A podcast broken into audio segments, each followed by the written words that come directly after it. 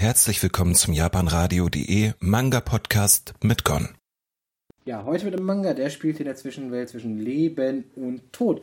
Warum? Das erfahrt ihr gleich. Jetzt mal kommen wir zu den Fakten. Wir haben den Manga Someday I'll Fall Asleep. Die Zeichnungen sind von Saho Tenamachi und die Geschichte von Inojun. Ähm, Japanisch Itsuka Nemori ni Tsukuhi. Und zwar gibt es bisher zwei Bände in Japan. Das ist eine laufende Reihe und ein Band kostet kurz 8 Euro. Rones Mystery ist das Ganze hier als Titel. Und das Ganze dreht sich um Hotaru. Hotaru geht in die Highschool. Äh, ziemlich lange schon, ihren Klammer, äh, schon lange in ihren Klassenkameraden Ren verliebt. Und, ähm, aber gleichzeitig natürlich ist ihre beste Freundin Shiori auch jemand, der scheinbar Gefühle hat für Ren. Also tut es sich da schwer und will auch nicht egoistisch sein, sondern möchte lieber die Harmonie bewahren und schluckt ihre Gefühle dafür in Anführungsstrichen herunter.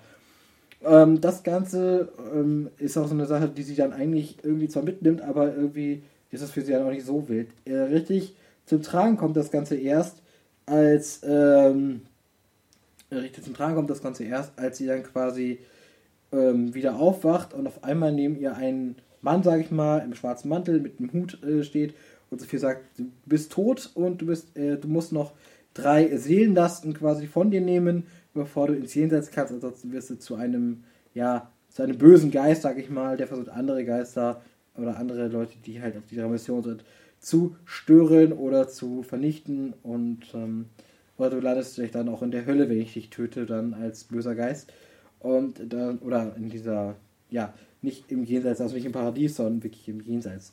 Und ähm, so geht es dann halt daran, dass Hotaru anfängt, anfangen muss, ihre, sich mit ihren quasi, ja, ähm, ich sag mal, Belastungen aus ihrer, aus ihrem äh, lebenden Zeit, das Lebende, halt eben zu stellen. Und so zum Beispiel wird sie am Anfang erst, erst halt auf ihre Großmutter, wo sie sich dann nochmal ausgiebig mit ihr unterhält und quasi so eine Art, ähm, äh, so eine Art Abschluss oder Frieden mit ihr findet. Und das ist halt die erste Seelenlast. Aber da kommen natürlich noch die zwei hinzu.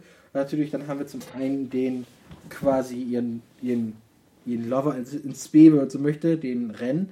Aber natürlich gibt es noch eine dritte Person. Welche das ist, ist noch nicht bekannt bisher.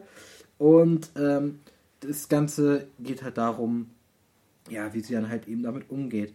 Äh, man muss erstmal sagen, was den Manga auf jeden Fall ganz gut macht, ist, dass äh, Hotaru als Charakter eigentlich ziemlich gut ist. Die, sieht, die ist schon ziemlich niedlich gemacht und ziemlich niedlich gezeichnet. Ähm, aber man merkt auch, dass sie so ein bisschen an, ein Problem hat mit, ähm, mit ihrem Selbstbewusstsein zum Teil, dass sie in der Vergangenheit durchaus was erlebt hat, was sie geprägt hat.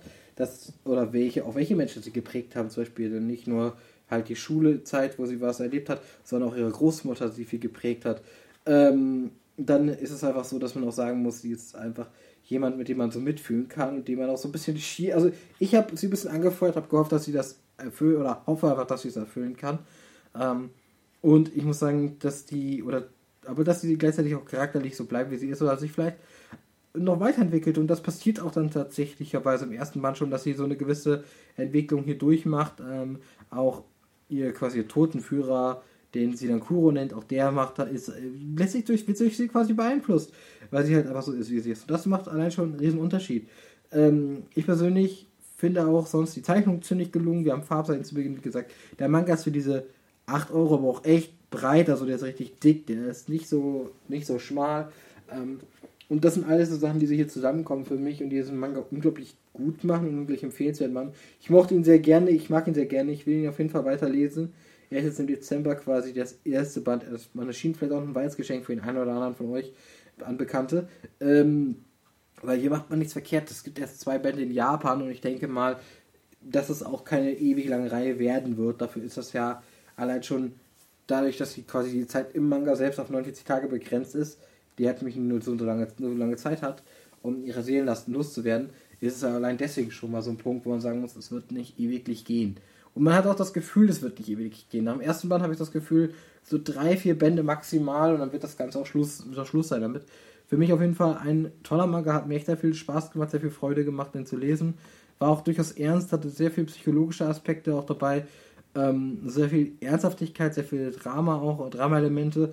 Aber auf der anderen Seite war es auch durchaus mal lustig. Äh, es gab schöne Szenen, es gab ähm, auch einfach dieses, dieser Umgang oder das Verhalten und das mit dem Tod, mit dem nochmal abschließen zu können. Ich glaube, was sich viele von uns auch einfach wünschen würden, vielleicht auch einfach im Moment, dass man halt vielleicht mit seinem Verstorbenen nochmal reden kann und dann nochmal einmal, wenn noch irgendwas auf dem Herzen liegt oder irgendwas dazwischen einem stand, dass man das versucht einfach zu, äh, nochmal, dass man darüber nochmal reden könnte und das versucht abzuschließen in dem Moment.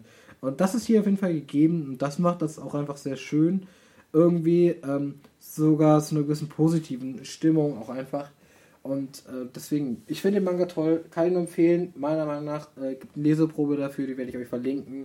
Ähm, und damit würde ich sagen, bin ich erstmal raus. Und bis zum nächsten Mal dann, euer Gon. Und ich wünsche euch noch einen schönen Tag. Tschüss.